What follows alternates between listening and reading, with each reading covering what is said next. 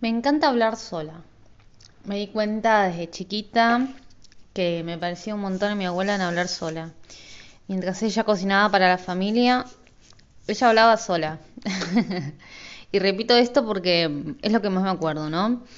Ya sea para elegir un condimento, agregarle sal, agregarle un poco más de agua al guiso, que sí, que no, que mamá apurate, que quiero comer. Y yo atrás jodiendo, porque era muy chica y todavía era dependiente de mi familia que me tenían que cuidar. Este, y ella hablaba sola y decía, o puteaba, o se preguntaba y se contestaba sola. Y llegando el momento del almuerzo, recuerdo patente que a mi abuela la callaban. Le decía que deje escuchar la tele, que, que se calle la boca, que para un poco vieja. Y yo decía, por dentro, cuando fui creciendo, mi abuela lo único que quería era hablar con alguien, quería charlar con alguien, quería ser escuchada y también que le respondan. Este, nada, hoy sentándome y viendo que el podcast ha evolucionado un montón y se utiliza como una herramienta muy buena para llegar a otra gente y que se, que, se sienta escuchada y acompañada a lo lejos. Hoy estamos en cuarentena, en medio confinados, con toque de queda, segundo año de COVID, increíble.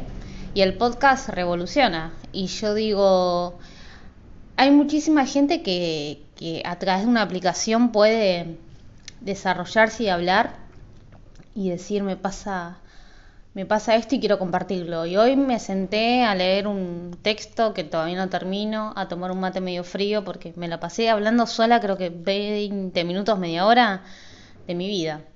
Me imaginé en un programa de televisión muy reconocido, hablando de mi vida, que me estén entrevistando. Y yo hasta me emocioné en una. Soy muy buena, muy dramática, muy absurda.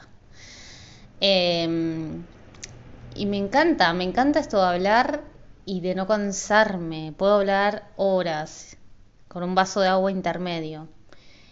Pero además de hablar, me gustaría también que se escucha, ¿no? Que se escuche y que digo escucha porque vamos al escuchar. Un tiempo donde yo no podía hablar mucho y tenía que escuchar. Entonces yo ahora que estoy grande y digo, puedo hablar todo lo que yo quiero, no me para nadie.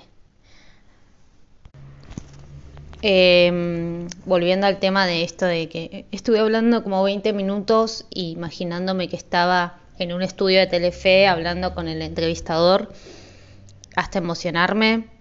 Yo de chica siempre quise actuar. Yo de chica siempre me vi en la tele.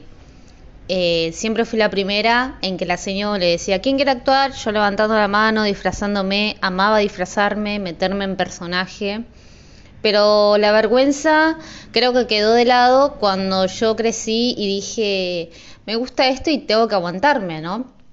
Hasta que un buen día, en el secundario terminando, quinto, nos llevan a una universidad de capital, Buenos Aires, increíblemente, la UADE. Yo entré a ese escenario enorme, a ese Zoom enorme, con gente muy cálida, que nos hizo un taller de actuación, baile, canto, lo que, había de todo, radio, que me llamó mucho la atención. Y yo salí ahí maravillada, porque perdí la vergüenza una vez más eh, y la pasé muy bien con mis compañeros y dije, yo quiero estudiar teatro. Yo quiero, quiero, quiero, no sé si salir a la tele a exponerme, pero quiero eh, vivir de lo, que, de lo que me apasiona en un punto. No sé si es un hobby. Y hoy, con mi edad que tengo, que todavía soy repiva y puedo aprender, no me animo.